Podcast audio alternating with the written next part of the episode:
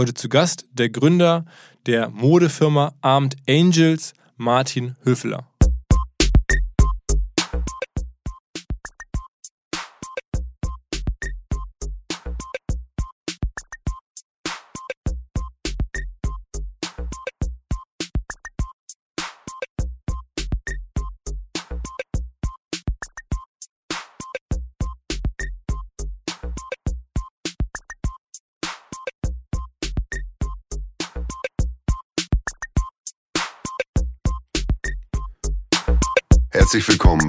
OMR Podcast mit Philipp Westermeier.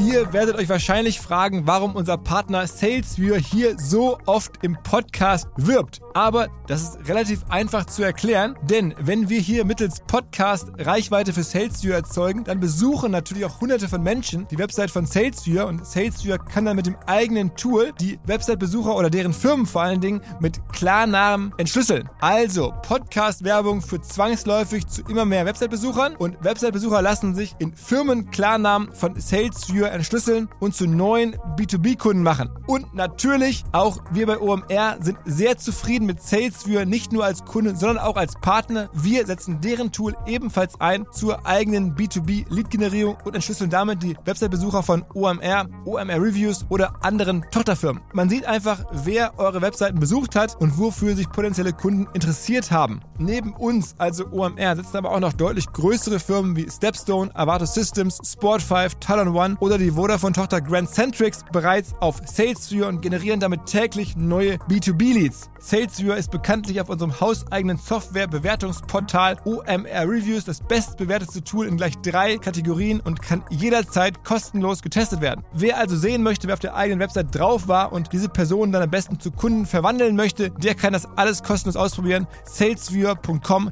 slash OMR. Zurück zum Podcast. Ich finde Marketing unter anderem dann immer spannend, wenn es darum geht, etwas zu differenzieren oder Aufmerksamkeit für etwas zu bekommen, das aus sich selbst heraus sich eigentlich kaum mehr differenziert oder kaum mehr Aufmerksamkeit bekommen würde. Ähm, zum Beispiel T-Shirts zu verkaufen, halte ich für extrem schwierig, weil es einfach so viele Anbieter gibt und weil es halt so schwierig ist, sich mit einem T-Shirt-Produkt irgendwie zu differenzieren. Es geht ja eigentlich nur noch über das Marketing und dann ist Marketing quasi die, die zentrale Wertschöpfung. Dann haben wir uns umgeschaut und gefragt, naja, wer kann denn darüber noch berichten? Und wir haben jetzt zuletzt immer mal wieder auch Fashion-Unternehmer zu Gast gehabt und das hat mir immer viel Spaß gemacht. Deswegen fand ich super, als es die Chance gab, den Martin Höfler, den Gründer von Armed Angels, ähm, zu sprechen und ein bisschen seine Geschichte zu verstehen und zu begreifen, wie er diese Firma auf zig Millionen Umsatz, wird er gleich erzählen, aufgebaut hat, aus dem Nichts heraus, warum er eigentlich das angefangen hat. Er wollte gar kein ähm, Modeunternehmer sein, ähm, sondern er wollte ganz andere Ziele erreichen. Ähm, und wie er das heute sieht, wie er auch sozusagen die Nachhaltigkeit ähm, in diesem, der doch, sagen wir mal, aus Nachhaltigkeitsgesichtspunkten sehr schwierigen Fashion-Business sieht ähm, und all diese ähm, Fragen, wie man heute sich halt differenzieren kann in diesem Markt, das haben wir besprochen. Und ich finde, das ist ein ähm, sehr guter Kickoff fürs neue Jahr. Wir werden sicherlich den einen oder anderen Fashion-Kollegen auch weiter bei uns präsentieren. Es gibt ja auch bei uns im Mai ähm, eine eigene Fashion-Bühne, wo echt super Leute weltweit, die da ganz ungewöhnliche Sachen machen in der, in der Branche, ähm, präsent sein werden. In dem Falle ein, ein Auftakt ins OMR-Jahr und insbesondere ins OMR-Fashion-Jahr, wenn man so will. Also, viel Spaß direkt rein in den Podcast mit Martin Höfler von Armed Angels. Was? Er macht seit 13 Jahren ähm, nachhaltige ökofreundliche Mode, ist Gründer von Armed Angels. Herzlich willkommen, Martin Höfler. Danke, dass ich hier sein kann. Moin. Ähm, ist das so korrekt? Also seit 13 Jahren? Absolut. Und ihr habt das damals schon gespürt und heute sind alle unterwegs? Äh, haben wir das damals schon gespürt? Ähm, weiß ich nicht so genau. Ähm, wir haben das damals äh, angefangen tatsächlich aus totaler Überzeugung, einfach weil wir gemerkt haben, ähm, da passieren Dinge so, wie wir die nicht für richtig halten und wir müssen da was anders machen. Und ähm, ja, und heute ist, glaube ich, so, dass das tatsächlich so nach 13 Jahren auch bei einer, äh, bei einer, bei anderen Leuten angekommen ist ähm, und ähm, äh, dass da jetzt eine ganze Menge drauf aufspringen. So, so was, was hast du denn vor Abend Angels gemacht? Ich habe das äh, ich habe das ja aus dem Studium heraus gegründet. Ja? Das heißt, ähm, ich habe versucht, ein BWL-Studium hinter mich zu bringen und äh, bin bis äh, zu kurz, also heute gibt es das ja gar nicht mehr. Also früher war es ja auf Diplom.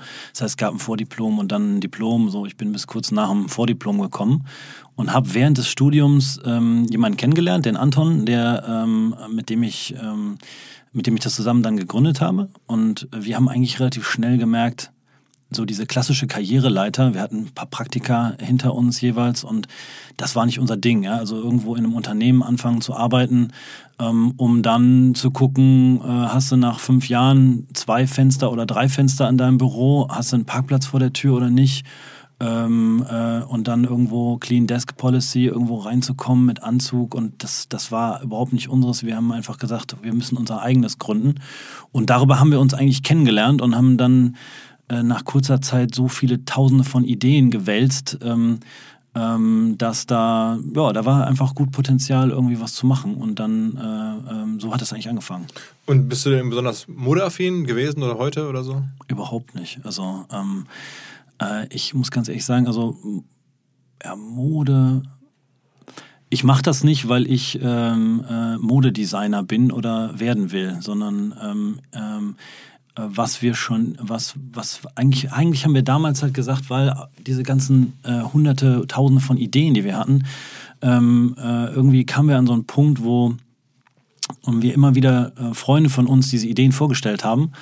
Ähm, und äh, eigentlich war das äh, immer so, dass das der eine fand es gut, der nächste fand es nicht so gut und dann haben wir weiter überlegt und irgendwann so nach einem Jahr ähm, äh, überlegen und hin und her wälzen, äh, war es eher so, dass wir fast äh, gar nichts angefangen hätten als äh, etwas. Ja? Und dann ähm, haben wir uns, ähm, haben wir uns eine, haben wir uns eigentlich so eine entscheidende Frage für uns damals gestellt.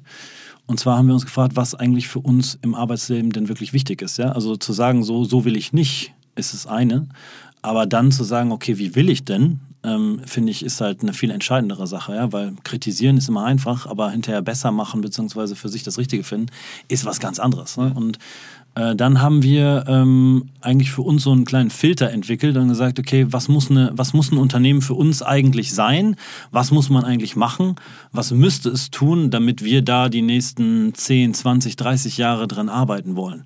und äh, haben dann gesagt, okay, auf der einen Seite muss es etwas sein, was ähm, ein physisches Produkt herstellt. Äh, auf der zweiten, also zweites Thema ist, ähm, wir müssen was machen, was kreativ ist, weil ähm, uns relativ schnell langweilig geworden ist. Da hat man ja auch gemerkt, so viele hunderte Ideen, äh, bevor man die erste anfängt, hat man schon die nächste. Also muss man aufpassen, dass man etwas macht, was sich weiterentwickeln kann und was irgendwo auch ähm, äh, und, und das hat, haben wir immer gesagt, so dass äh, mit Kreativen zusammenzuarbeiten, selbst kreative Dinge zu machen, dabei wird einem einfach nicht langweilig. Ähm, und das dritte war, äh, etwas zu machen, was einen gesellschaftlichen Mehrwert hat. Etwas, was halt von Anfang an sich richtig anfühlt, was unseren Werten entsprochen hat.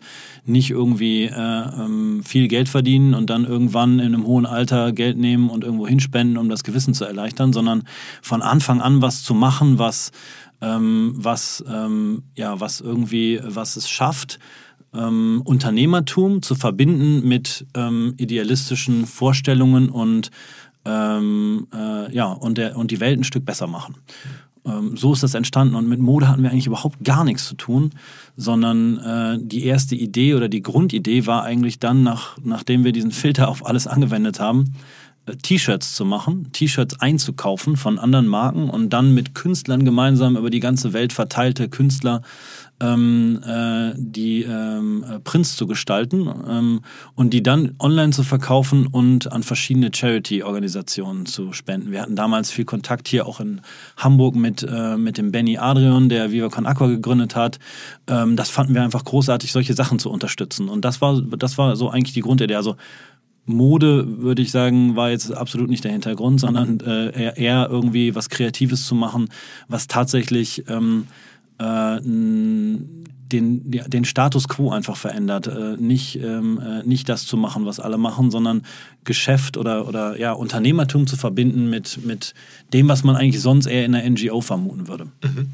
Okay, und jetzt mittlerweile, um es mal einmal kurz zusammenzufassen, seid ihr bei ungefähr 40 Millionen Euro Umsatz? Ja, so, wir sind auf dem Weg auf die 40 Millionen, würde ich sagen. Ja. Wie viele Mitarbeiter habt ihr?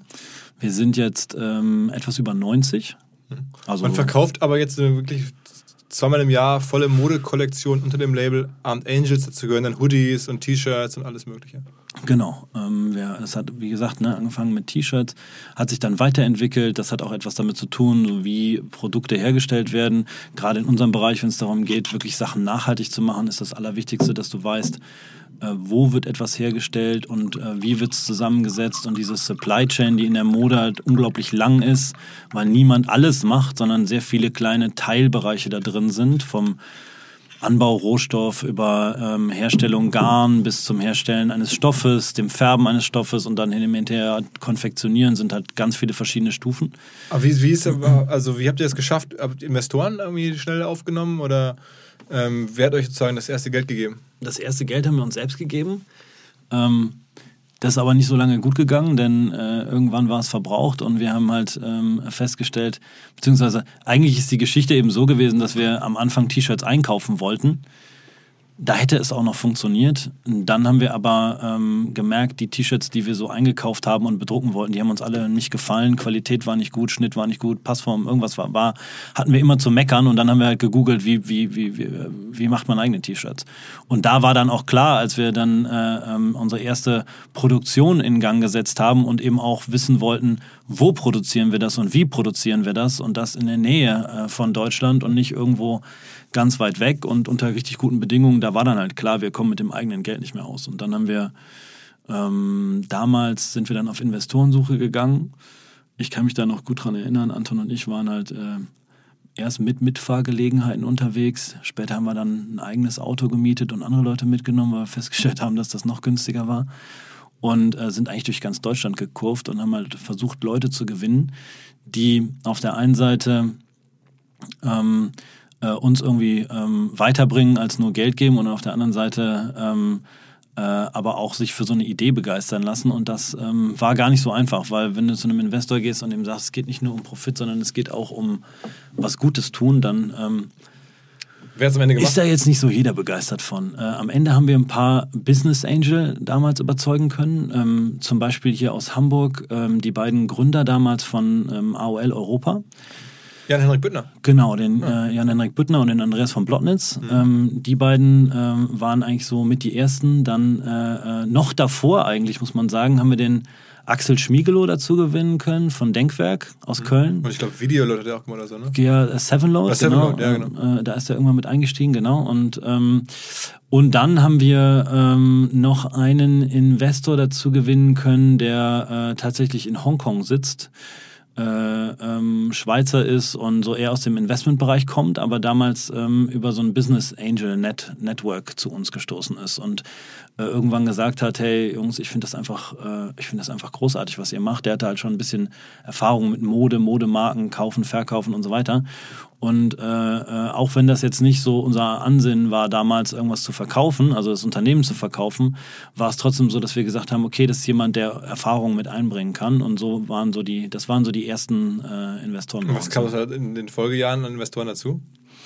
Ähm, wir haben, äh, also tatsächlich sind wir, muss man eigentlich sagen, ich komme halt selber aus einer ähm, Unternehmerfamilie und bin, würde ich sagen, sehr ich bin ein eher konservativer Unternehmer. Ja? Also mir ist wirklich wichtig, etwas langfristig aufzubauen, nicht etwas aufzubauen, um es zu verkaufen. Und ähm, das heißt, ähm, wir haben relativ, wir haben uns erstens am Anfang unglaublich wenig Geld ausbezahlt. Ja? Also ähm, ich weiß nicht, wie es so in deinen Anfangsjahren waren, aber wir haben die ersten fünf Jahre 1000 Euro äh, brutto uns bezahlt als, mhm. als, als Gründer und Geschäftsführer. Ähm, ähm, und äh, haben halt immer versucht, so schnell wie möglich irgendwie unser eigenes, also tatsächlich operativ profitabel zu werden. Das war für uns halt irgendwie der, der, der, das Wichtigste. Ähm, wir waren dann mal kurz, kurz, vorm, kurz, vor, kurz vor der Pleite, muss man sagen. Ähm, und äh, konnten damals äh, guterweise noch einen weiteren Investor aus dem Logistikbereich hinzugewinnen. Das war auch so die Frage damals, machen wir die Logistik weiter selber oder nicht? Am Anfang haben wir natürlich alles selber gemacht, äh, Pakete selber gepackt und so weiter. Irgendwann ist das einfach zu viel geworden. Und ähm, äh, dann haben wir uns entschieden, den als Investor mit aufzunehmen und gleichzeitig als, als Logistiker. Und mhm. ähm, aber ist dein, dein, Geld aus deiner Familie ist da nie reingeflossen? Nein, das war mir auch super wichtig. Was, also darf man fragen, weil ich kriege häufig den Vorwurf, wenn Leute Erfolgsgeschichten präsentieren, Ja, das sei ja, weil man aus irgendwie oder manche Leute auch aus besonderen Startbedingungen äh, sozusagen kommen. Was machten deine Eltern oder deine Familie äh, als Business? Ähm, ähm, äh, die sind eigentlich, also kommen aus einem ganz anderen Bereich, sind auch nicht meine Eltern, sondern eher mein, mein, meine Großeltern und Urgroßeltern, die ein äh, Familienunternehmen hier in Deutschland aufgebaut haben, eher im äh, Bereich so ähm, äh, typisch deutsche Ingenieurskunst, sag ich mal. Mhm. Ähm, äh, was ich aber glaube, ist, was viel wichtiger ist, äh, sind eigentlich zwei Sachen. Erstens, mir war das auch immer total wichtig, dass hinterher niemand sagt, du hast das ja nur mhm. geschafft, weil da war schon vorher Geld oder mhm. sowas, ja. Deswegen ist mir schon immer äh, wichtig gewesen, dass das komplett nichts miteinander zu tun hat, weil ich immer beweisen wollte, dass das äh, aus mir selber heraus passiert, ja. Und ähm, äh, deswegen ist das komplett getrennt voneinander ähm, und ähm, das, was ich aber trotzdem denke, ist, dass man natürlich irgendwo so ein bisschen Werteempfinden dann mitbekommt. Ja? Wenn, du, ähm, wenn du in einer Unternehmerfamilie irgendwie groß geworden bist, dann werden dir eben äh, auch da Werte vermittelt. Und ähm, ich glaube, das ist auch was, was einen total prägt und was, ähm, äh, glaube ich, auch ein bisschen anders ist, wenn man Unternehmen von vor 30, 40, 50 Jahren sieht und wie die sich entwickelt haben und diesem typischen Start-up oder der Start-up-Mentalität, also irgendwie Venture Capital finanziert, äh, alles auf eine Karte, entweder es klappt oder es klappt nicht, dann machen wir das nächste. Ähm, das sind halt komplett verschiedene äh, äh, Gedankenansätze und ich würde sagen, äh, Armed Angels ist viel mehr so aufgebaut, wie ein Unternehmen vor 30 Jahren aufgebaut war oder 40 oder 50. Aber dein, dein Co-Gründer Anton, habe ich also als Side Note auch mal vor zehn Jahren oder so zu, in der Gründungsphase kennengelernt. Hat uns, glaube ich, hier auch jemand aus dem Umfeld von Jan Büttner, meine ich mich zu erinnern, irgendwie da mal ein Intro gemacht, ob ich mit Marketing irgendwie helfen könnte. So. Also lange, lange her. Mhm. Aber der ist nicht mehr dabei, ne? Nee, der ist schon äh, lange nicht mehr dabei. Ähm, 2012, glaube ich, ist der Anton bei uns rausgegangen. Wir haben einfach so nach, nach knapp fünf Jahren äh, Zusammenarbeit haben wir gemerkt, dass das, dass wir einfach unterschiedliche Vorstellungen davon hatten, wie wir das machen wollten ähm, und ähm, sind da durch eine echt so für uns anstrengende, schwere Phase gegangen. Glaube ich, würde Anton jetzt hier genauso sagen. Ähm, äh, und sind eigentlich jetzt so im Nachhinein äh, froh, dass wir da durchgegangen sind und das ein gutes Ende gefunden hat. Ja? Also das war eine Zeit so, ich bin dann zuerst aus dem Unternehmen rausgegangen und Anton hat es alleine weitergemacht. Dann äh, musste ich irgendwann wieder zurückkommen und äh, ähm, äh, dann äh, ähm, ja, haben, hat, hat dieses, also das ist irgendwann so gewesen, dass uns eigentlich nicht mehr, es hat uns keinen Spaß mehr gemacht, das zusammen weiterzubringen. Und ich glaube, wenn man an so einem Punkt ist, ähm, dann ist es besser, einen klaren Schnitt zu ziehen und die beste Entscheidung für beide irgendwie versuchen zu treffen. Das ist nicht einfach, hat uns echt viel Zeit gekostet, aber im Nachhinein rentiert es sich, weil ähm, äh, der Anton macht jetzt was Neues. Ähm, was macht er jetzt? Äh, der macht jetzt Taschen in Berlin. Ähm, und ähm, der, äh, ähm, äh, wir, haben immer noch Kontakt, äh, guten Kontakt, ne? wir sind immer noch miteinander befreundet und ich finde, das ist eigentlich viel wichtiger äh, in so einer Situation. Es, es war damals auch nicht so, dass das jetzt ein Unternehmen war, was irgendwie ähm, geflogen ist. Ne? Also so fünf Jahre nach Start waren wir bei, ich glaube, 1,2 Millionen Euro Umsatz oder sowas. Ähm, das war gerade so viel, dass wir irgendwie uns und unsere Mitarbeiter damit einigermaßen finanzieren konnten. Ich glaube, das war auch so ein bisschen einer der Gründe. Heute ne? sehr profitabel? Wir sind profitabel, ja. Ähm, äh, und zwar Was kann man Mode mit so einer Modemarke für eine Profitabilität erreichen jetzt in, mit eurem Modell? Ähm, okay, also was du mit einer Modemarke erreichen kannst und was du mit unserem Modell erreichen kannst, das sind zwei Welten. Ja. ja. Äh, mit einer Modemarke, also es gibt durchaus Marken im Bereich Bekleidung, Mode, die halt ein 30% EBIT haben. Ne? Also das ist äh, absolut ähm, machbar, weil wenn einmal irgendwo Marke aufgebaut und äh, dann irgendwie Produkt so skaliert, ähm, dann, äh, äh, dann, dann ist das. So ein Nakitano zuletzt oder sowas. Zum Beispiel. Ne? Die haben ja, äh, was haben die Umsatz gemacht? Also was, was wird da so kolportiert? Ich habe, ich, also ich kann dir da äh, mehrere keine Details zu sagen. So, ja. Absolut, also weiß ich nicht, ob es mehrere hundert. Ich, ich kann dir nichts sagen, weiß ich nicht. Ähm, ist auch, glaube ich, ähm, ein äh, gut gehütetes Geheimnis. Ja, also ähm, ich, ich kann dir da nichts zu sagen. Ähm, aber wie gesagt, ist machbar. Mit unserem Modell ist nicht machbar. Ja? Also ein 30% EBIT ist völlig unrealistisch. Ähm, wir haben uns ein Ziel gesetzt. Wir haben halt gesagt, okay, wenn wir irgendwann schaffen, äh, ein, ein äh, EBIT von 15% zu schaffen, dann wäre das eigentlich super, ja, weil ähm, äh, dann machst du irgendwo so ein äh, Net Profit von 10% und das ist eine Sache, da kann man halt irgendwie ähm, äh, super von äh, leben, das, in, das Unternehmen auch, ähm, man kann auch investieren und man kann vor allem auch unabhängig bleiben. Und ich glaube, das ähm, muss ein Ziel sein für eine Marke, die auch eine gewisse ähm, ja, eine, eine, so eine, eine, gewisse Ethik hat. Ja? Also ich möchte mich nicht abhängig von irgendwas machen. Mhm. Okay. Ähm, erklär mal, wie ihr dann sozusagen jetzt aus den ersten Jahren, wo ihr dann auf kleinem Niveau unterwegs wart, ein paar hunderttausend Millionen Umsatz, jetzt Richtung 40 Millionen, was war der große Sprung? Wie hat das geklappt? Ähm, ich glaube, ein ganz wichtiger Punkt war damals, dass wir, ähm, also wir waren ja eine reine Online-Marke, ja, ähm, wir haben quasi... D D2C, würde man Richtig, sagen. heute würde man, würde man das sagen, ja. Äh, ähm, damals hat man gesagt, okay, das ist eine Marke, die einen Online-Shop hat und ähm, das eigentlich bevor irgendwie Vermarktungsmöglichkeiten mhm. existierten. Ne? Also ich meine, muss man so 13 Jahre zurück äh, war Zalando nicht vorhanden. Ähm, Amazon war in Deutschland jetzt auch noch nicht riesig. Ähm, ich kann mich noch gut an die erste Fernsehwerbung von denen erinnern. Facebook gab es in Deutschland nicht. Es gab StudiVZ. Ähm, äh, Online-Marketing im Bereich Mode war gleich null. Diese ganzen Magazine, die es heute gibt und die alle irgendwie jetzt ihren äh, Online-Bereich haben, äh, die waren damals, hatten die, hatten die eine Seite, da wolltest du nicht, nicht drauf bewegen. Das heißt, diese ganzen alles nicht vorhanden. Alle nach vorne gepusht. Ähm, die haben uns nach vorne gepusht, naja, eben nicht, ne? Das war so ein bisschen das Problem, ja, dass es einfach keinerlei Marketingmöglichkeiten online vorhanden gab. Aber als sie dann kamen, die Marketingmöglichkeiten. Ja, ich glaube, unser, der, der, der Push für uns war eigentlich eher, dass wir irgendwann entschieden haben, wir gehen in den Wholesale. Mhm. Also wir gehen eigentlich eher raus aus dem reinen Online äh, hin zu, äh, wir verkaufen auch im stationären Bereich. Ähm, weil, An wen so?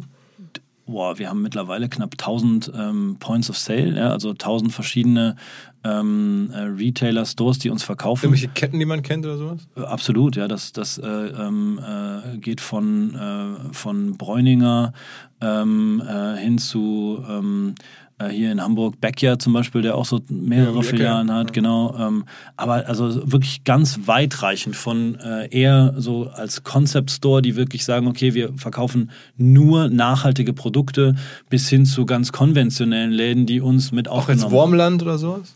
Ähm, also keine Ahnung, ich überlege, ja. oder, oder Ensens oder so? Ja. Auch, okay. Auch, und ja. wie erreicht man die? Das geht dann klassisch über Messeauftritte oder macht man dann da sozusagen Hausbesuche oder wie muss man sich das vorstellen? Ähm, ja, also klassischerweise geht das so, dass man sich eine große Telefonliste macht ähm, und erstmal versucht, da anzurufen und sich vorzustellen. Und meistens ähm, wird man von zehnmal, neunmal abgewimmelt und äh, beim zehnten Mal hat man dann das Mitleid eines Einkäufers, der sagt, naja gut, komm doch mal vorbei. Also es ist echt ähm, hartes, ein hartes Geschäft ähm, wird irgendwann leichter, wenn eine Marke wahrgenommen wird als Marke, aber am Anfang ist es ein hartes Geschäft. Das Gute ist aber, du hast Menschen, mit denen du reden kannst. Ja? Ähm, das ist halt im Online-Marketing geht es viel um Zahlen, Daten, Segmentierungen und so weiter. Ähm, aber dass du halt wirklich mit einer Person redest ähm, und weißt, okay, kommt das an, was ich mache oder kommt das nicht an, was ich mache, ist halt meistens nicht der Fall. Äh, da ist das anders. Ne? Es gibt eine Liste von 10.000, 20.000 ähm, Stores, die es in Deutschland gibt. Da gibt es irgendwen dahinter, der ein Einkäufer ist oder ein Geschäftsführer ist oder der, dem der Store dort gehört, wie auch immer es ist. Die kann man anrufen und da kann man vorbeifahren und die kann man versuchen zu überzeugen von dem, was man tut. Und dann, wie, wie, du auch gesagt hast, gibt es natürlich Messen, die das eben auch unterstützen. Äh, und äh, das war für uns total wichtig, weil Leute tatsächlich, also Menschen, Konsumenten nehmen eine Marke ähm, eher dann wahr, wenn du sie in einem Umfeld positionierst, wo sie ohnehin äh, gerade ähm, auch so etwas erwarten. Ja? Also äh, ich bin in einem ganz anderen, in einer ganz anderen Bereitschaft, wenn ich ähm, äh, wenn ich irgendwo in die Stadt gehe und in einen, äh, ja, in einen Store von Bräuninger gehe, dann, dann, dann gehe ich da ja aus einem gewissen, da gehe ich da ja hin mit einem Grund. Ja? Ich gehe da ja nicht hin, um äh, um einen netten Tag zu haben, sondern ich gehe dahin, weil ich Mode kaufen möchte. Und äh, wenn du dann dort wahrnimmst, es gibt etwas Neues, etwas, was anders denkt oder so, dann ist da äh, viel eher die Wahrscheinlichkeit, dass du das wahrnimmst, als wenn ich dir, weil du auf dem Weg bist mit deinem Fahrrad ähm, durch Hamburg, äh, ein Plakat zeige, ähm, was du dir dann merken musst und äh, irgendwann hoffentlich online vielleicht kaufst. Also eigentlich, was du sagst, ist ja so ein bisschen äh, ja, eine Aussage, aus der man herauslesen kann, dieses Thema Direct-to-Consumer, Internetmarken aufbauen, das funktioniert nicht so gut, wie man das in der Theorie meint, sondern ähm, ohne den Wholesale oder ohne wirklich an den Point of Sales, äh, die man nicht besitzt, auch präsentiert zu werden, hat man fast keine Chance. Das würde ich jetzt so gar nicht sagen. Ich glaube, es gibt, äh, gibt für alles eine Zeit und dann auch ähm, pfiffige Menschen, die einen Kanal zum Beispiel ausnutzen. Ja? Also wenn ich jetzt irgendwo an, ähm, äh, an Direct-to-Consumer-Brands äh, denke, dann äh, fällt mir sofort sowas wie Daniel Wellington ein, diese Uhrenmarke, mhm. die halt über Influencer-Marketing enorm gewachsen sind. Und ähm, ja, ich glaube, die sind dann auch irgendwann in Wholesale gegangen, aber eher so als Verlängerung und nicht mhm. als äh, am Anfang gestartet.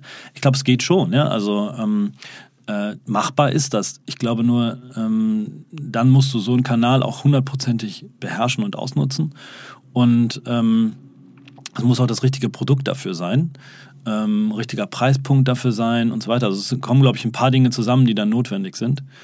Äh, und irgendwann kommt halt jede, jeder Kanal auch an ähm, so äh, Grenznutzen, ne? also so einfach Kostenpunkte, die so hoch werden, dass es sich nicht mehr lohnt. Und tatsächlich ähm, ist es so, ich, äh, wir haben uns jetzt äh, in diesem Jahr relativ viel auch mit äh, Marktforschung beschäftigt, um halt irgendwie zu identifizieren, okay, wo sind denn überhaupt die Kunden, wie, wie schaffen wir es denn, diese ganze Idee größer zu machen, als sie jetzt ist.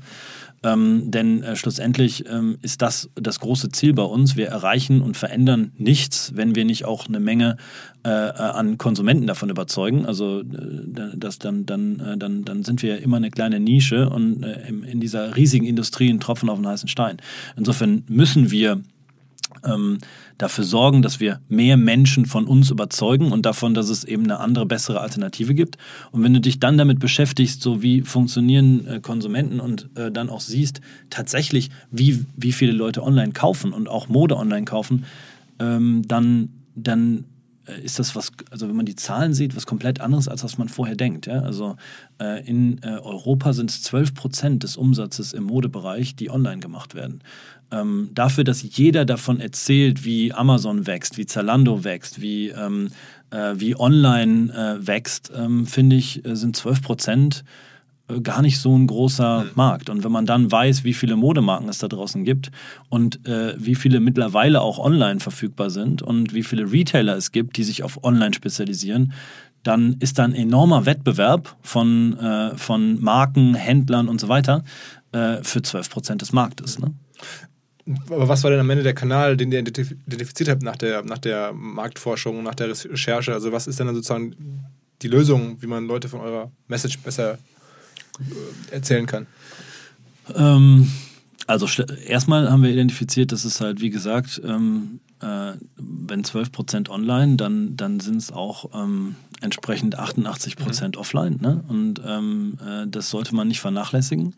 Und deswegen glaube ich, haben wir damals genau das Richtige gemacht, intuitiv zu sagen, wir sind eben nicht eine Marke, die rein online ist, sondern eine Marke, die eben auch im Wholesale vorhanden auch ist. Auch in der Kommunikation? Absolut, wir haben halt äh, mit den Händlern ja auch gemeinsam die Marke dann ähm, äh, ja, zu, also positioniert, beziehungsweise vor allem dafür gesorgt, dass sie bekannter wird. Ja? Also, ähm, Was wird da gemacht, ganz konkret? Ähm, naja, also ähm, zum einen sind wir gerade am Anfang, ähm, haben wir sehr stark gesetzt auf eher kleinere Läden, also eher Boutiquen, Partner, wo jemand hinter der, also im Laden drin steht, der erklären kann, was es genau, ist. ja, der erzählt, der, der so eine Geschichte auch weitergeben kann. Ähm, das würde ich jetzt mal behaupten, findet halt bei so größeren Häusern nicht unbedingt mehr statt. Mhm. Aber gerade ähm, äh, in kleineren Läden ist das so und das ist unglaublich wertvoll. Und ähm, die, diese ganzen äh, ähm, Menschen, die da ähm, wirklich für die Marke, hinter der Marke stehen, die bewusst einkaufen und verkaufen, die sind ein großer Teil der Erfolgsgeschichte. Ähm, und dann äh, gilt es, wenn man dann auch in Läden weiter wächst, die, die größer sind, gilt es natürlich irgendwie deine Marke und die Inhalte der Marke am Point of Sale auch zu vermitteln. Ne? Und da sind wir gerade dabei, also sind äh, gerade dabei, ähm, nach einem äh, eigenen Shop-in-Shop-Konzept äh, ein eigenes zu entwickeln, wo es eben darum geht, nicht nur Produkt darzustellen und das in möglichst effizienter Art und Weise, ja, also so und so viele Teile auf dem Quadratmeter und so weiter, sondern vor allem auch die Geschichte darzustellen. Also was ist denn an uns anders als an den anderen, weil wir davon überzeugt sind, dass diese Kombination aus beidem auch hinterher ähm, den Kunden überzeugt. Aber eigentlich müsste doch in den letzten, sagen wir mal, ein, zwei Jahren nochmal richtig bei euch äh, großes Wachstum stattgefunden haben, weil man hat das Gefühl, dieses euer Thema, das ihr vor 13 Jahren angefangen habt, ist jetzt sozusagen noch nicht im Mainstream, aber zumindest in ganz neuen Zielgruppen angekommen. Sehr viele Leute versuchen nachhaltig zu konsumieren, darauf Wert zu legen. Ist das so? Also ist meine Wahrnehmung. äh, deine Wahrnehmung als Marketing-Spezialist, der halt irgendwie sagt, okay, ich gucke mir an, äh, wie Statistiken sind und was die Aussage von Menschen ist? Oder deine Wahrnehmung jetzt mal so, wenn du dich selbst betrachtest, kaufst du tatsächlich bewusst Dinge, die nachhaltig sind? In vielen Bereichen schon, ja. Also im Modebereich nicht ausschließlich, mhm. aber also bei Nahrungsmitteln oder bei Reisen, so mache ich mir da auf jeden Fall jetzt mehr Gedanken als vielleicht noch vor zehn Jahren. Mhm. Ähm, und ich glaube, also ich beobachte es halt generell in ganz vielen Werbebotschaften. Also eine HM geht es raus, spricht von Nachhaltigkeit. Wir müssen gleich mal darüber sprechen, was es überhaupt sein soll, Nachhaltigkeit. Das ist ja so ein sehr Absolut. dehnbarer Begriff und irgendwie alle reden davon. Und äh, das ist ja auch so ein bisschen politisch korrekt, das irgendwie jetzt gerade zu sagen. Aber so ist die Frage, was ist das eigentlich genau? Aber dennoch habe ich das Gefühl, das kommt jetzt überall und, und alle versuchen dir, sei es nun im, also du trägst ja selber äh, weil nicht, Vea-Turnschuhe mit diesem V drauf, sieht man jetzt auch überall, da ist auch die Nachhaltigkeit drin und in ganz vielen, ich höre dann irgendwie von Adidas, die machen Turnschuhe aus, aus Plastikmüll und so weiter und so weiter. Das ist halt überall äh, und ja auch nicht nur im, im, Modebereich, sondern halt auch im, im, im Lebensmittelbereich, im, im Mobilitätsbereich. Äh, hat euch das besonders gepusht oder nicht? Ähm, also ich, ich glaube tatsächlich ist halt so, dass ähm, das Bewusstsein steigt. Ja, das, das kann man ganz deutlich spüren. Ähm, ich glaube, das ähm, äh, vor allem auch getrieben durch, durch so eine Fridays for Future oder Greta Thunberg-Bewegung, definitiv. Und das ist äh, gut und richtig so. Wenn man sich aber jetzt tatsächlich damit beschäftigt, zu sagen, okay, ähm, wie viele Leute würden tatsächlich nachhaltig kaufen, dann sind die Aussagen so, dass das halt irgendwie äh, eher um die 70 Prozent der Menschen äh, tatsächlich sagen. Ja, also 70 Prozent der Menschen sagen, ich würde eher nachhaltig kaufen. Wenn man dann aber sieht, was sie tatsächlich tun, dann sind das große Unterschiede. Ne? Also äh, was dann tatsächlich gekauft wird, ähm, sind gerade jetzt im Modebereich nicht unbedingt die nachhaltigen Teile. Ja? Ähm, also wie, wie, wie man das auch ja, wenn man sich mit Marketing auskennt, dann ist man nicht überrascht. Also viele Leute ähm, sagen das eine oder, oder, fühlen das eine, aber wenn es dann äh, wenn Preis auf den Preis um den Preis geht, dann ist man wieder ganz woanders. Ja? Also, Absolut wenn es um Preis geht und auch wenn es um so das Bewusstsein muss halt auch gestärkt werden. Ja? Also wenn man jetzt an Nachhaltigkeit denkt oder wenn man, wenn man erstmal sagt, okay, wo ist denn das Problem? Ähm, nämlich, dass wir äh, in einer Zeit leben, wo wir halt völlig über die Maßen Ressourcen ähm, äh, benutzen, die nicht nachwachsen äh, werden. Ähm, wenn man sieht, dass wir CO2 ausstoßen und damit ähm, die, äh, äh, einfach die, die, den, ähm, den Klimawandel äh, forcieren, ähm, äh, und dann irgendwo gucken, okay, was sind äh, da für Lösungen, dann würde man jetzt auch nicht unbedingt denken, dass Mode etwas damit zu tun hat. Ja? Also würde ich jetzt auch selber nicht dran denken. Ja? Also es geht um, äh, in erster Linie denkt jeder, wenn es darum geht, ähm, äh, nachhaltiger zu leben, besser zu leben, dann denkt jeder an Transport. Äh, ja, jeder denkt ans, ans Fliegen, glaube ich, jeder mhm. denkt ans äh, Autofahren. Ähm, äh, eventuell denkt man auch noch an ähm, Lebensmittel, ja, also dass Lebensmittel irgendwie einen Unterschied machen. Der Bio-Apfel, der ist irgendwie, glaube ich, schon angekommen. oder Fleisch essen oder sowas. Fleisch essen, exakt. Ähm, Energie, wie, wie, wie, wie bezieht man seine Energie, woraus wird die Energie gewonnen, das alles ja. Aber Mode, glaube ich, hat man jetzt nicht als erstes auf dem Schirm. Tatsächlich ist es aber halt so, dass Mode die größte Konsumgüterindustrie der Welt ist. Also es gibt keine größere Konsumgüterindustrie als das Thema Bekleidung. Ähm, und äh, Bekleidung funktioniert halt so, dass sie entwickelt wird, ähm, um sie zu verkaufen und irgendwann wegzuschmeißen und ähm, äh, dann um halt neue Dinge zu verkaufen. Und das, dieses Thema wird halt, ist in den letzten 10, 20 Jahren durch das Thema Fast Fashion so getrieben worden, ähm, dass es einfach äh, äh, Unsummen äh, an, äh, an Bekleidungsstücken gibt, die produziert werden, zum Teil noch nicht mal mehr getragen werden und ohne dass sie getragen werden, einfach irgendwann weggeschmissen werden. Und das äh, ist halt einfach für, äh, für, den, für, für unser System hier auf Dauer ist es nicht tragbar.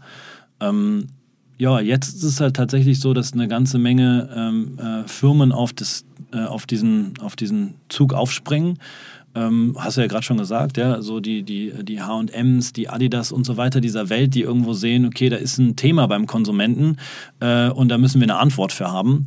Ähm, die Frage ist halt, äh, wie nachhaltig ist das wirklich? Ja? Also wie ernst ist das gemeint? Ist das halt so, dass man äh, bereit ist, alles dafür umzustellen? Ist man bereit, irgendwie äh, höhere Kosten zu akzeptieren, weniger Margen zu akzeptieren, äh, eventuell sogar weniger Umsatz? Weil ähm, das, was, ein, äh, was Fast Fashion äh, ja ausmacht, ist, dass sie versuchen, einem Kunden immer mehr zu verkaufen und nicht weniger. Ja? Also ein HM, das ganze Geschäftsmodell basiert darauf, dass sie ihren Kunden äh, einmal die Woche in den Laden bekommen, damit er was Neues kauft. Ansonsten klappt das Ganze nicht, weil die Margen, absoluten Margen bei so einem Produkt. Also, das heißt, du sagst, was die da erzählen, ist reines äh, äh, Window Dressing oder, oder Greenwashing oder wie man es nennen möchte. Das ist aber nicht, nicht relevant. Ich, ich, also ähm, ich würde jetzt so, ich, es kommt immer darauf an, wer es erzählt, glaube ich. Ja? Ich würde jetzt in einem, äh, äh, ich glaube schon, dass da Inhaberfamilien vielleicht dahinter sind, die das tatsächlich, ähm, die das gerne ändern würden, die das gerne, ähm, die gerne so ein Unternehmen anders sehen würden. Äh, aber dann ist immer die Frage, äh, funktioniert das auch mit dem Geschäftsmodell, was man da betreibt? Ne? Und ähm, ich glaube, da müssen dann halt Antworten für gefunden werden. Also damit das halt tatsächlich, äh, damit das wirklich Substanz hat, reicht es halt nicht, ähm, 30 Millionen Euro in eine Marketingkampagne zu mhm. investieren, sondern da muss man ja dann auch entsprechend liefern.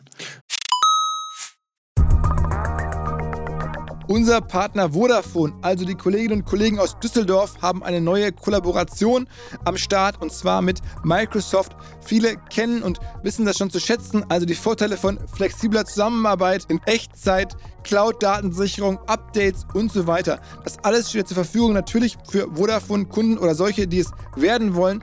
Außerdem hat es den Vorteil, wer jetzt zu Microsoft migrieren möchte. Vodafone-Geschäftskundenexperten helfen dabei, auch bei der Migration von Daten und Mails, all diesen Themen und auch im laufenden Betrieb wird man natürlich nicht alleine gelassen. Vodafone supportet jetzt auch Microsoft 365 ganzjährig für seine Kunden. Ein Argument, glaube ich, für Vodafone, auch ein Argument für Microsoft 365. Wer sagt, ich bin schon Vodafone-Kunde oder ich bin interessiert an Microsoft, informiert euch. Alle Details stehen unter vodafone.de slash Microsoft 365, also Microsoft 365 in Zahlen. Zurück zum Podcast. Beschreib mal in Kürze, was ihr anders macht jetzt als andere Modemarken im Sourcing oder sagen wir, im ganzen Geschäftsmodellansatz was euch nachhaltiger macht. Ne? Oder wenn man jetzt sagt, Adidas, die machen das mehr oder weniger Marketing und, und weiß nicht, tunen hier und da ein bisschen. Äh, was macht ihr fundamental anders, dass, dass ihr, ihr sozusagen mit größerer Sicherheit sagen könnt, wir sind wirklich nachhaltig? Und wir, sind, haben wirklich eine anderes, andere, ja, wie soll man sagen, andere Zielsetzung? Also ich glaube, das Wichtigste ist erstmal, dass das bei uns dieser Wille, etwas anders zu machen, in der DNA des Unternehmens verankert ist. Es gibt keinen dieser 90 Mitarbeiter, der bei uns arbeitet, der nicht davon überzeugt ist, dass sich etwas ändern muss und ähm, bereit ist, dafür 10, 20, 30 Prozent mehr zu geben, etwas zu verändern, ähm, ähm, äh, das ist einfach nicht existent. Ja? Also ich, das, das finde ich ist so die Grundvoraussetzung. Wir, bei uns ist das wirklich so, dass das gelebt wird. Wir mhm. wollen das unbedingt. Jeder der Leute, die bei uns arbeiten, die wollen etwas anders machen, etwas besser machen. Aber ihr macht ja auch andere Sachen im Produktionsprozess und so nicht nur im Mindset. Absolut, ja. Aber ich, ich glaube trotzdem, dass es damit anfängt, ja, weil nur wenn du etwas verändern willst, dann bist du auch bereit, das zu tun. Ja? Also sonst hörst du irgendwann auf, weil es ist kompliziert. Es ist halt, ähm, äh, du musst ja überall äh, hinterfragen, warum macht man das aktuell so, warum kann man das nicht anders machen. Du musst halt Lösungen und Wege finden. Und das ist immer komplizierter, als einfach die Dinge so zu machen, wie man sie immer gemacht hat. Ja, also ähm, äh, glaube ich, bin ich davon absolut überzeugt, dass der, die Grundvoraussetzung da ist, dass man das überhaupt sich als Ziel setzt und das will und dass das im Unternehmen komplett verankert ist. Weil wenn Nachhaltigkeit, dann muss das überall gelebt werden. Dann reicht es nicht, wenn du das tust irgendwo äh, ähm, äh, für dein Office irgendwo äh, ähm, äh, hier ähm, Energie aus, äh, aus nachwachsenden Rohstoffen zu gewinnen, ähm, sondern dann muss das durch die komplette durchs komplette Unternehmen gehen. Dann ist jede Entscheidung, die getroffen wird, muss sich auch irgendwo danach richten. Wie das Unternehmen tickt und wie die Werte des Unternehmens sind. Bei uns ist das der Fall. Ich glaube, das ist eine ganz wichtige Grundvoraussetzung. Und dann geht es halt darum, ähm, äh, Schritt eins überhaupt erstmal zu wissen, man kann sich das eigentlich nicht so wirklich vorstellen, weil ähm, ich glaube, wenn du, wenn du ähm, äh, Bananen oder sowas verkaufst, dann weißt du, wo deine, wo deine Bananen herkommen. Ähm, wenn du ähm, Mode verkaufst, ist das ganz anders, äh, weil ähm, die Lieferkette viel länger ist. Ähm, äh, und die meisten Unternehmen, die Mode verkaufen, wissen überhaupt nicht, wo die Teile herkommen, die sie da verkaufen. Die wissen eventuell noch, ähm, wo irgendwie das, die Konfektion stattfindet, also wo das Teil zusammengenäht wird, wo aber der Stoff dafür herkommt oder wo das Garn dafür herkommt oder wo hinterher die Faser dafür herkommt, die Baumwolle oder sei es irgendwas anderes, wissen die im Zweifel absolut nicht. Und wenn du nicht weißt, wo was herkommt, dann weißt du auch nicht, wie etwas äh, hergestellt wird, was da alles reinkommt und ähm, äh, ob denn dann auch deine, deine deine äh, Kriterien, die du ansetzt in deinem Produkt überhaupt eingehalten werden. Das heißt, Schritt eins ist zu wissen, wo was hergestellt wird und wie es hergestellt wird. Ähm, wir tun das. Wir wissen, wo jedes einzelne Produkt und vor allem die Bestandteile dieses Produktes hergestellt werden, kennen die einzelnen Lieferanten und sind mit denen in Kontakt. Aber aus Asien Schritt eins. trotzdem, oder? Nee, in den meisten Fällen, äh, also wir sind sehr europanah. Ja, das heißt, wir produzieren fast 40, 45 Prozent unserer Produkte in Portugal ähm, und die andere Hälfte äh, in, in der Türkei äh, und in Tunesien. Ja? Also es ist sehr, sehr nah an Europa und ähm, äh, insofern, äh, das war uns auch wichtig, weil ja, zum einen Transportwege klein halten, aber zum anderen auch, weil wir selbst dort vor Ort ähm, sein wollen, äh, in regelmäßigen Abständen, um ähm, zu sehen, was wie passiert. Und nicht sich darauf verlassen zu müssen, dass irgendein unabhängiger Kontrolleur da gewesen ist und einen Bericht geschrieben hat.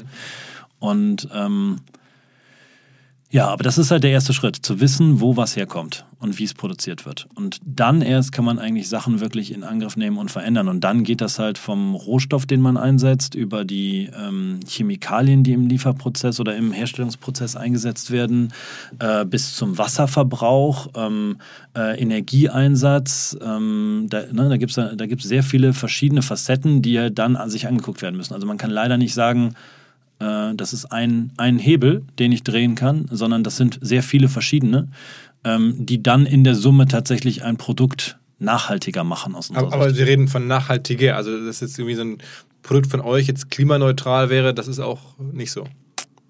Nee, das ist nicht so. Ähm, das ist auch, die, also nee, das ist tatsächlich nicht so. Und ich glaube auch, also das herzustellen ist wahrscheinlich unmöglich, denn jedes Teil, was du irgendwo produzierst, ähm, verbraucht Ressourcen und äh, verbraucht Energie. Du kannst das dann klimaneutral stellen, indem du irgendwie guckst, dass die Energie, die eingesetzt wird, entweder kompensiert wird, das machen, glaube ich, viele Firmen, oder die Energie, die eingesetzt wird, eben aus regenerativen äh, Quellen äh, erschaffen wird. Ähm, Frage ist, ob du das wirklich dann in der Mode mit allen Bestandteilen machen kannst. Ähm, ist tatsächlich jetzt bei uns nicht der Fall. Ist das ein Ziel für die Zukunft? Kann sein. Wir haben ähm, erstmal äh, uns darauf konzentriert zu sagen, okay, wir müssen äh, die, die Art und Weise, also wir müssen das bearbeiten, was im Produkt drin steckt, um ein besseres Produkt zu machen, also ein nachhaltiges Produkt. Und der nächste Schritt ist dann, sich damit aus unserer Sicht zu beschäftigen, ähm, wie können wir denn ein Produkt machen, was nicht nur einmal getragen wird und dann weggeschmissen wird, sondern ein Produkt machen, wo man hinterher ein neues Produkt draus machen kann. Das ist aus unserer Sicht die Lösung für, den, äh, für diesen Modebereich, weil das Problem eigentlich ja ist, dass alles, was da im Moment produziert wird, dafür produziert wird, dass es irgendwann weggeschmissen wird und man eben neue Sachen verkaufen kann. Und ich glaube, ähm, äh, das ist halt der, das, das ist eigentlich das Grundproblem, was man lösen muss. Okay, aber wie viel Prozent nachhaltiger seid ihr jetzt als, sagen wir mal, eine Adidas oder so? Das lässt sich gar nicht in Worte fassen. Also, weil es ist einfach irgendwie ein anderer Ansatz, sagst du, ein anderer Spirit, aber am Ende, man, jetzt mal hart formuliert, schadet der Umwelt weniger. Aber wie viel Prozent weniger ist, das lässt sich das beziffern oder so grob schätzen? Ist das dann bei, bei jedem T-Shirt 20 Prozent besserer Öko-Abdruck oder, oder äh, Also das äh, im Moment so zu beziffern ist, ist nicht möglich. Es gibt auch keine unabhängige Organisation, die das machen würde. Wir haben jetzt damit angefangen zu sagen, wie in, in verschiedenen Bereichen, also ähm, Wassereinsatz, ähm, CO2-Ausstoß und so weiter, wie viel besser sind wir, als das der ähm, Branchenstandard ist. Ja? Ähm, abgeleitet aus dem, was halt normalerweise so gemacht wird, das kann man tun. Das haben wir auch gemacht. Das ähm, äh, machen wir auch transparent auf jeder Produktseite bei uns im, im Netz.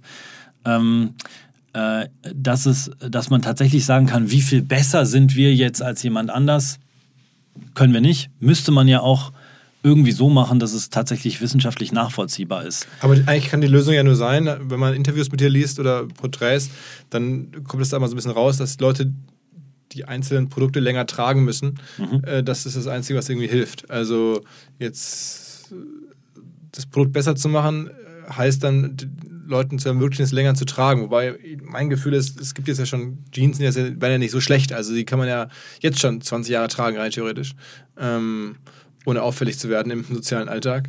Äh, also ist da überhaupt noch so viel Optimierungspotenzial oder, oder also jetzt ein Hoodie ist jetzt ja auch, wenn ich von H&M kaufe, zehn Jahre haltbar eigentlich. Ja klar, aber die Frage ist halt, ähm, äh, tust du das dann auch? Ja? Also trägst du das Teil dann Nee, weil ich modeaffin bin die meisten Menschen irgendwie das Gefühl haben, Modekonsum, weiß ich nicht, da hat ja tausend andere Gratifikationen, mhm. als jetzt ich habe das ohne Löcher. Also das ist ja irgendwie keine, keine Problemlösung, die wirklich mehr bedient wird, sondern es wird dann, werden dann äh, für die Konsumenten, mich inklusive, alle möglichen anderen äh, Probleme gelöst oder Gratifikationen erfüllt. Okay, aber das, also ich glaube, das eine ist halt, dass man äh, sagen muss, so im Ende das Einzige, was wirklich nachhaltig wäre, wäre halt gar nichts mehr zu kaufen. Ja, also mhm. wenn man, wenn man es, wenn ja. jetzt mal äh, wirklich ehrlich betrachtet. Ähm, ich glaube aber, dass das unrealistisch ist. Ich glaube ja. auch nicht, dass ich dir sagen kann, ähm, du darfst nicht mehr in Urlaub fliegen. Weil ähm, ich glaube, dass das mittlerweile so in uns verankert ist, dass wir sagen, okay, wir wollen aber andere Kulturen tatsächlich kennenlernen. Du kannst niemandem verbieten zu reisen. Und wie willst du ähm, nach Neuseeland kommen, wenn nicht mit dem Flieger? Ja? Also wird auf jeden Fall eine lange Reise werden. Ich glaube, das ist schwierig. Ich glaube, es gilt halt, ähm, äh, also den, den kompletten Verzicht zu predigen, ist nicht die Lösung, sondern die Lösung muss sein, ähm, Alternativen zu entwickeln. Warum ist es nicht möglich, ähm, mit Solarenergie äh, äh, zu fliegen? Ja, also das, also das muss irgendwie der Weg sein. Technologieänderung, genau. Ja. Und ich glaube, ähm, so ist das in der Mode eben auch. Ja. Ich glaube, ähm, wichtig ist, dass du die Voraussetzungen dafür schaffst und dass dann ähm, beim Konsumenten aber auch irgendwo eine, ja, eine, also dass man irgendwie schafft, eine Verhaltensänderung zu bewirken. Nicht bei jedem, weil ich glaube, auch jeder Konsument ist anders. Ja? Ich weiß nicht, ob du einmal die Woche tatsächlich, also was bedeutet modeaffin? Ja? Also wenn es darum geht, wirklich ähm, äh, statistisch sich das anzugucken, dann geht es darum, dass Leute, die Mode trendaffin sind, die gehen einmal die Woche etwas Neues kaufen. Weiß nicht, ob du das tust. Ja. Ähm, äh, und das, das ist mal das Erste, was halt aufhören muss. Ja? Also das kann nicht richtig sein, jemandem zu predigen, dass du jede Woche etwas Neues brauchst. Das, das ist partout falsch. Ja? Und dann irgendwo zu sagen, okay, ich befriedige damit irgendwie so ein, ähm, ja, äh, ein Gefühl damit, ähm, dass ich halt etwas kaufe. Ja? Also Konsum äh, macht einen jetzt auch nicht partout besser oder sowas oder löst irgendwelche Probleme. Ich glaube, das ist eine Grundsache, die sich halt ändern so muss, dass man wieder dahin kommt. Oder so, ne? Genau, ja, das ist ja so, dass viele Leute das damit kompensieren. Ja? Es geht mir schlecht, also gehe ich shoppen. Mhm. Ähm, ich glaube, sowas muss halt, das, das muss raus aus den Köpfen. Ähm, und ähm, es muss wieder dahin gehen, dass Produkte einen gewissen Wert haben. Wenn du eine Jeans zehn Jahre trägst, oder auch fünf Jahre trägst, ja, dann ist das schon mal ein erster richtig guter Schritt ähm, dann äh, werden wir das auch nicht ändern. Ja? Also wenn, wenn ein Produkt, äh, wenn, wenn du deine Jeans ohnehin fünf bis zehn Jahre trägst, dann äh, wird unsere Jeans das nicht ändern. Ja? Also unsere Jeans soll auch fünf bis zehn Jahre getragen werden. Genau richtig. Ja? Ähm, die Frage ist dann noch, erstens tut das jeder, glaube ich nicht. Ja? Also ich glaube, die meisten äh, Menschen da draußen, die äh, tragen eine Jeans sehr viel kürzer als mhm. fünf bis zehn Jahre. Erstens. Und zweitens ist immer noch die Frage, wie wird das hergestellt? Ja, weil ähm, ein Teil einfach nur in Anführungsstrichen lange zu tragen, reicht ja nicht. Und ähm, wenn das halt äh, so hergestellt wird, wie, wie normalerweise Jeans hergestellt werden, ähm, dann macht das einfach unglaublich viel kaputt. Und das darf nicht sein. Das heißt, es geht um zwei Dinge. Erstens, irgendwie muss der Konsument äh, wieder verstehen, dass Dinge einen Wert haben und muss diesen Wert auch schätzen und sie länger tragen. Und ähm, ja, also ähm, äh, meine Oma, die hat äh, Socken noch gestopft. Wer macht das heute noch? Ja, also Aber was, ist, was, was heißt das für euch jetzt als Firma? Also macht ihr, ähm, ist das für euch jetzt ein Differenzierungsmerkmal? Also verkaufst du jetzt mehr also oder musst du genau, also sind für dich die Kollektion und das Design weniger wichtig, weil Leute euch aus anderen Gründen kaufen oder sieht man solche Effekte? Nee, ich glaube, das sind zwei unterschiedliche Sachen. Ne? Also das Design ist natürlich nicht weniger wichtig, weil ich glaube, im ersten Schritt kaufen Menschen etwas, ähm, weil es ihnen gut gefällt. Ja? Und das muss bei uns auch so sein. Wir können das nicht kompensieren. Wir können nicht sagen, es gefällt dir nicht, aber es ist nachhaltig. Das ist auch mhm. keine Lösung. Mhm. Sondern eine Lösung ist es dann, wenn es dir gut gefällt, wenn der Preis akzeptabel ist für dich. Ähm, äh, und ähm, wenn es dann noch nachhaltig ist, ich glaube, dann kaufst du eher bei uns als woanders. Aber ja? ist es nicht auch so ein bisschen irreführend zu sagen, dass das nachhaltig ist, weil es ist ja nur ein bisschen nachhaltiger. Du hast, sagst ja selber, also das Beste wäre, es gab ja mal die Werbung von Patagonia, die gesagt haben, kauf diese Jacke nicht und haben dann irgendwie eine Jacke auf eine, eine, eine Anzeige gedruckt mit einer Jacke drauf und gesagt, kauf sie nicht. So, das, wo man auch so dachte, okay, was soll das jetzt? Ähm, sind wir nicht alle irgendwann, beißen die irgendwann die Katze in den Schwanz sozusagen? Ähm, ja klar, ich meine, im Endeffekt hast du recht. Also eigentlich müssten wir jetzt hier nackt sitzen, das wäre besser, ja. Klar, ja, aber äh, so willst du das? Ne? Nee, nee, also, also das ich, äh, Und dann glaube ich, geht es darum, okay, wenn es nicht, wenn das nicht die absolute Lösung, wenn das Radikale nicht die einzige Lösung sein kann, weil sie unrealistisch ist, müssen wir trotzdem lösungsorientiert denken. Und dann glaube ich, ist es halt besser, ein Produkt zu machen, was nachhaltiger ist und das zu verkaufen, als zu sagen, okay, es gibt halt schwarz und weiß, entweder nackt oder halt ähm, äh, Produkte kaufen, die ähm, schlecht sind, sag ich mal. Ja? Ist denn die, diese, diese, dieses hohe, diese hohe Begeisterung vieler Modeleute für das Thema Sustainability.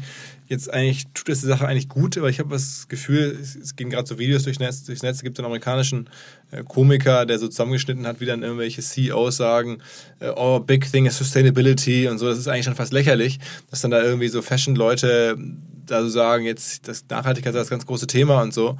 Und das klingt halt irgendwie so hohl, also wenn man gerade im Zusammenschnitt, ähm, man hat das Gefühl, es ist irgendwie so, es wird zu so einem zu so einer Hülse. Kommt das auch so vor? Ähm.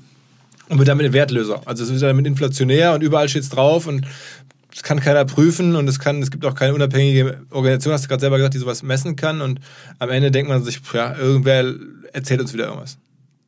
Absolut, das ist das, was ich gesagt habe, ja. Also ich glaube, im Moment ist es tatsächlich so, dass jeder auf diesen Bereich aufspringt, weil es gern gehört wird. Hm. Ähm, ich glaube, der Unterschied bei uns ist, dass wir das vor 13 Jahren gemacht haben, weil wir sehen, dass es notwendig ist. Und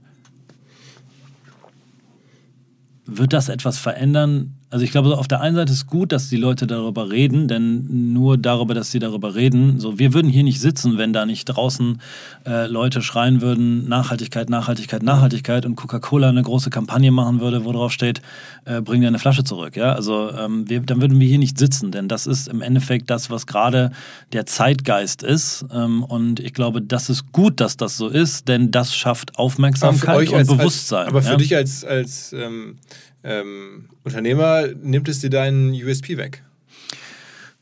Mm. Weil das alle sagen, weil ja, die klar. Finanzierung ist nicht mehr da. Ich glaube aber trotzdem daran, dass der Konsument nicht völlig blöd ist, ja. Und ich glaube daran, dass der Konsument durchaus ähm, irgendwann äh, in der Lage ist, zu unterscheiden zwischen die reden nur und die machen wirklich. Ich glaube, das äh, sollte man auch dem Konsumenten halt oder dem Menschen generell nicht abspre absprechen, ja. Also ähm, ich würde das schaffen und ich denke, deswegen schaffen das alle anderen Menschen auch. Ja? Also ähm, irgendwann zu differenzieren zwischen denen, die das nur rausschreien als Botschaft und denen, die halt sagen, okay, wir wollen wirklich etwas machen und tun das auch. Ähm, ihr habt jetzt zuletzt das Cirque T rausgebracht. Das ist ja schon auch ein, nochmal ein neues Modell, der ganzen Sache zu begegnen. Beschreib mal, was das ist.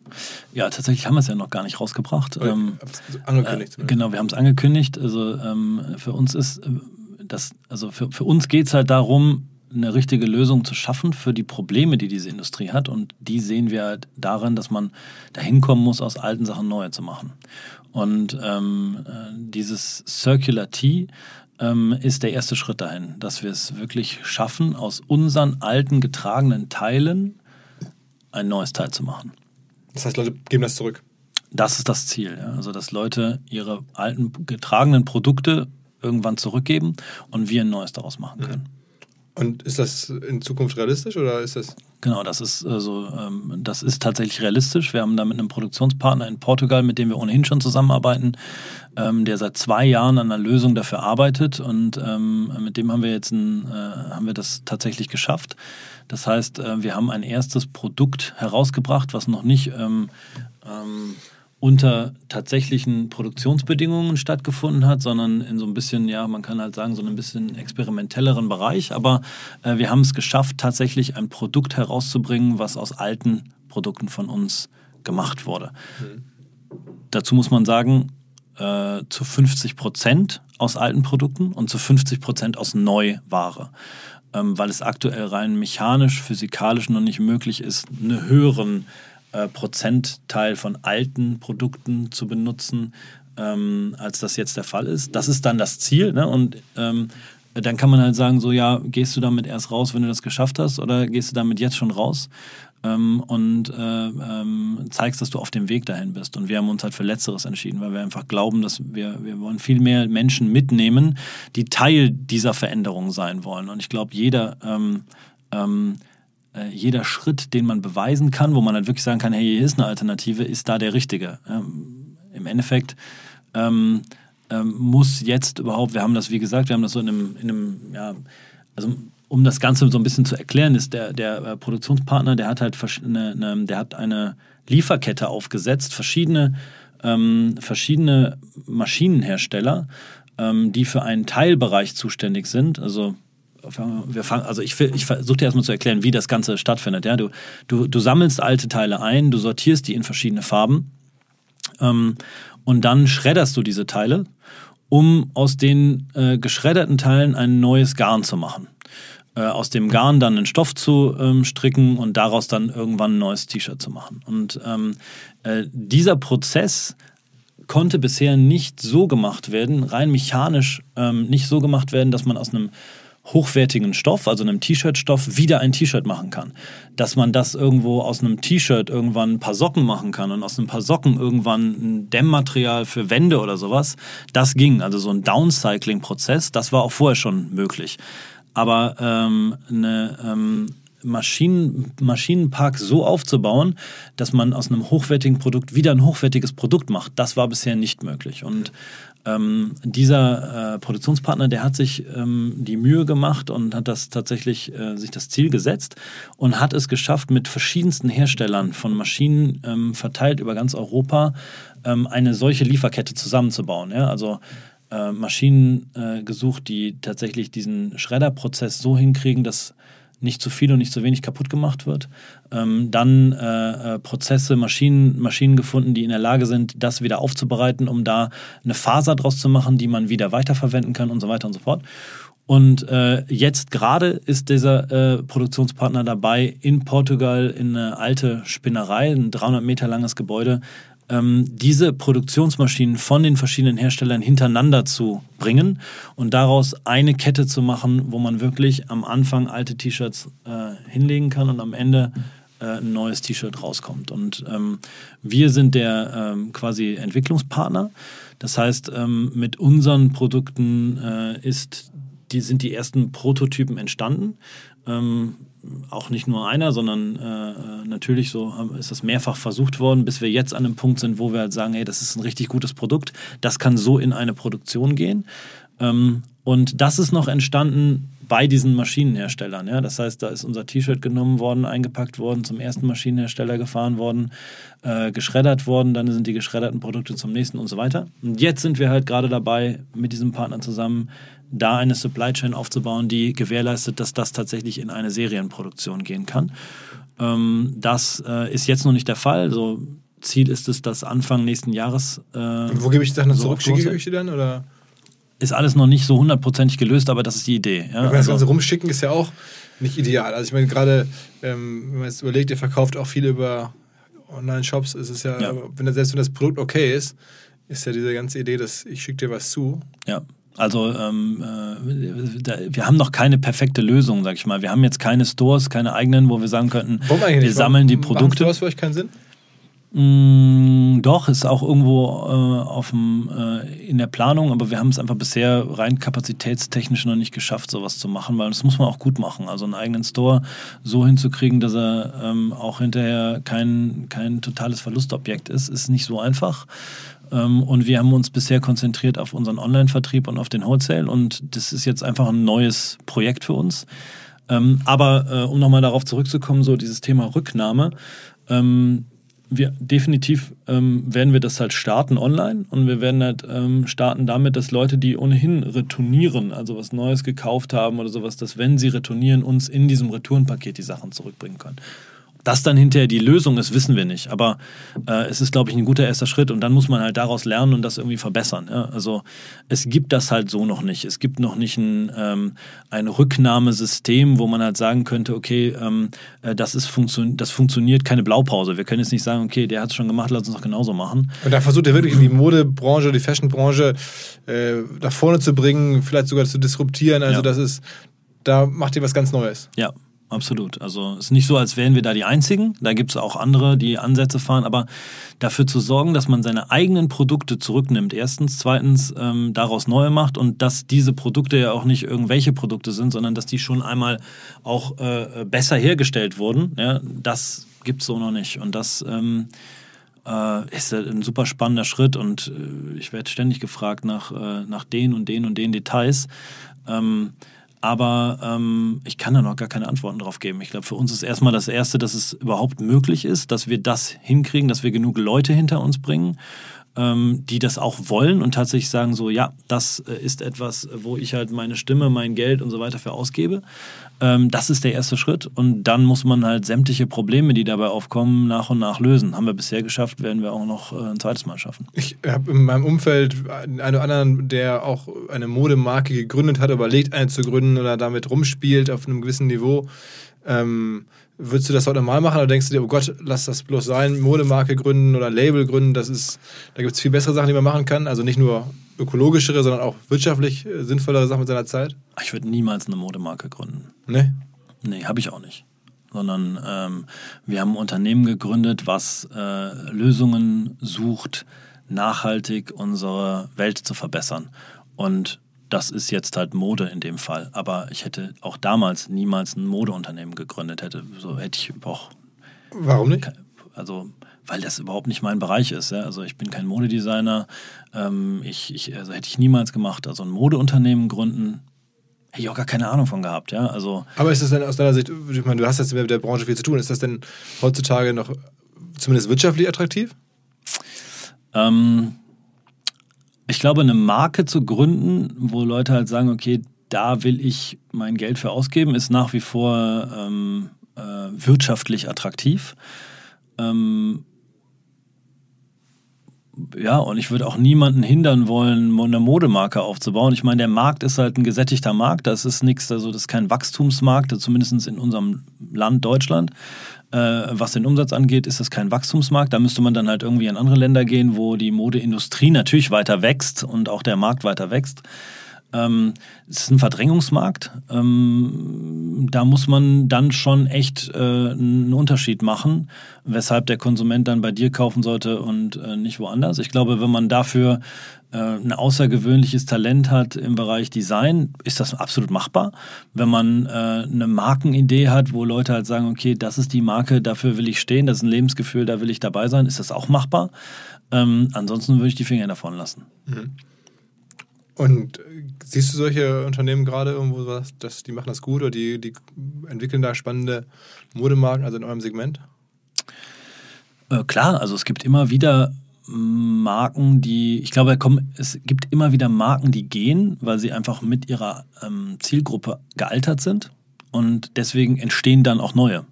Und da gibt es auf jeden Fall Marken, die, die spannend sind und die einen guten Job machen. Ähm, sag, mal, sag mal ein paar Beispiele.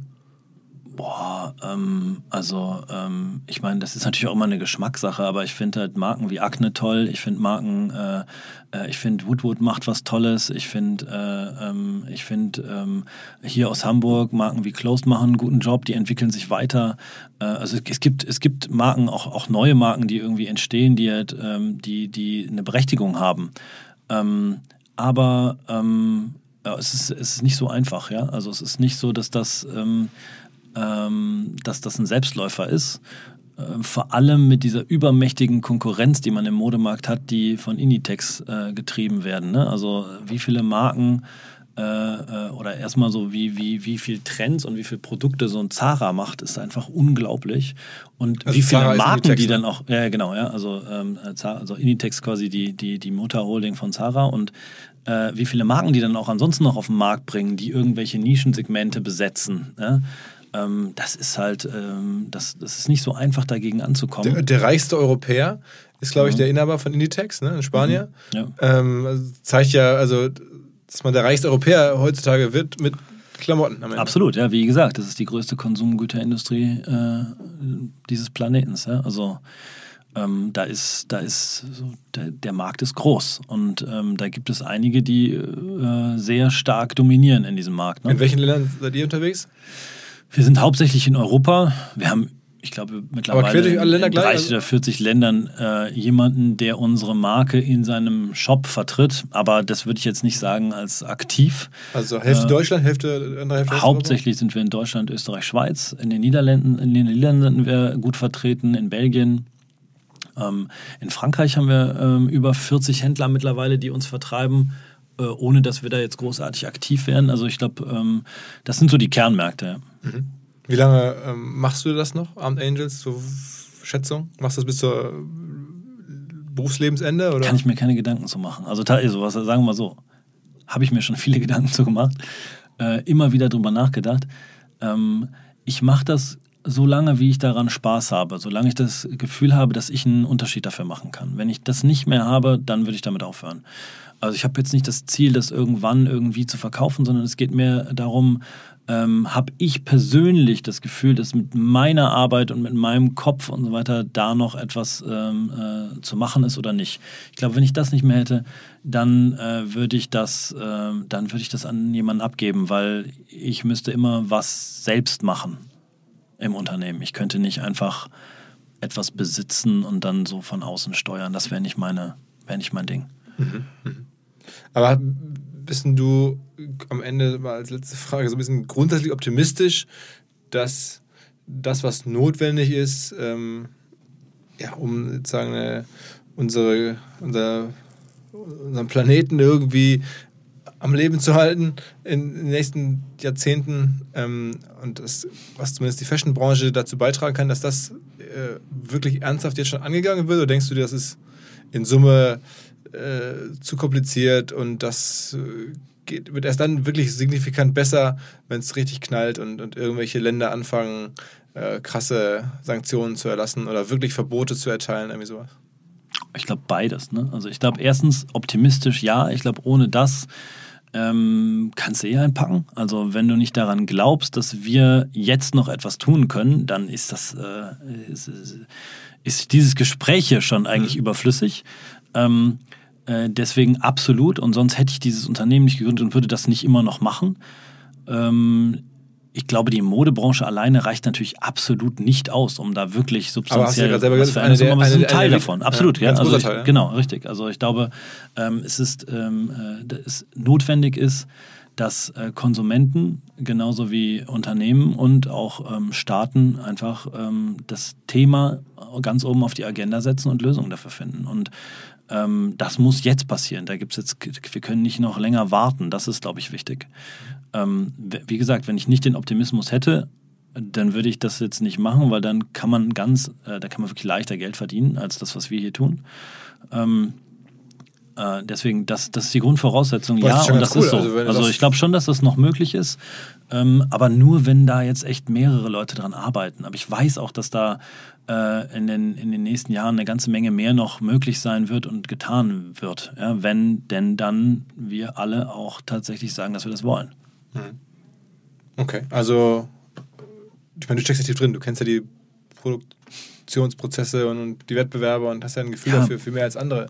Also wir haben schon mit Leuten gesprochen, die Ideen haben, wie man aus äh, wie man CO2 aus der Luft rausholt und daraus hinterher Garne für, ähm, für äh, Produkte macht. Ja? Also ich glaube, dass da in, der, in den nächsten Jahren eine ganze Menge kommen wird, wenn diese, dieses Bewusstsein aufrechterhalten wird, dass etwas passieren muss und wenn dann auch der Wille von Menschen da ist, dafür Geld auszugeben. Also mit ihrem Geld quasi ähm, die richtigen Entscheidungen zu treffen. Wenn das gegeben ist, dann wird auch Wirtschaft nachziehen und es werden Unternehmen kommen, die, solange man, ich bin da felsenfest davon überzeugt, dass solange man Geld mit etwas Gutem verdienen kann, wird Gutes mehr werden. Ja, und das, ähm, das glaube ich, ist ein ganz starker Motor für Veränderung.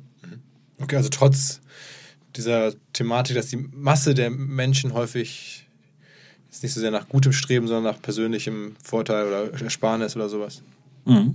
Und das meinst du, lässt sich drehen? Ähm, glaube ich schon, ja. Also ich glaube, wenn man eine gewisse kritische Menge an Menschen hinter sich bekommt, die da ähm, darüber erzählen und dann auch äh, Lösungen findet, die, ähm, äh, die dir auch etwas bringen und die auch bezahlbar sind, dann glaube ich, dass das geht, ja. Eine Sache, die mir noch so gerade einfällt, ähm, dieses ganze Shaming, was jetzt also Flight-Shaming gibt es schon so, es gibt irgendwie Food-Shaming zum Teil. Ähm, aber im Fashion-Bereich, wenn ich jetzt so sehe, da gibt es ja diese Halls und Leute, die halt shoppen und dann ist Black Friday und dann, weiß nicht, haben halt Leute hunderte von Sneakers und, und posten ihre riesigen Sneakersammlungen und so. Ähm, glaubst du, dass das in Zukunft auch sich drehen wird, dass man sagt, okay, ähm, oder weiß nicht, äh, Ankleidezimmer voller Klamotten, dass das auch irgendwann jetzt ist es ja irgendwas fast schon was das Positives, oder Leute, auch irgendwie Prominente posieren stolz vor, vor Sneakersammlungen und dass man in, in, in zehn Jahren denken wird, okay, der hat es nicht mehr alle, ähm, der spinnt und dass man dann irgendwie eher aus den Augen der, der nächsten Generationen sagt, okay, der Typ hat mit hier die Erde mit der meisten kaputt gemacht äh, mit seiner scheiß Sneakersammlung. Also dass das irgendwie sich richtig dreht, also nochmal komplett weg von dem, wie es jetzt ist? Hm. Das ist eine spannende Frage. Ähm ist halt die Frage, ob das halt so der, ob das sein muss. Ja? Also ich glaube, dieses äh, sich dafür zu schämen, dass man fliegt, ähm, ja, passiert. Passiert gerade im Moment, weil halt das Bewusstsein steigt und äh, auch klar ist, was so CO2-Ausschuss von einem Flug von äh, Frankfurt nach New York und zurück äh, ausmacht.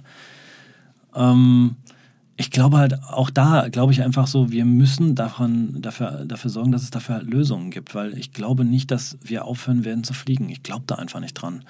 Äh, ich glaube, wir werden eher zugrunde gehen, als dass wir aufhören zu fliegen. Ich, und, und, und Sneakers zu kaufen.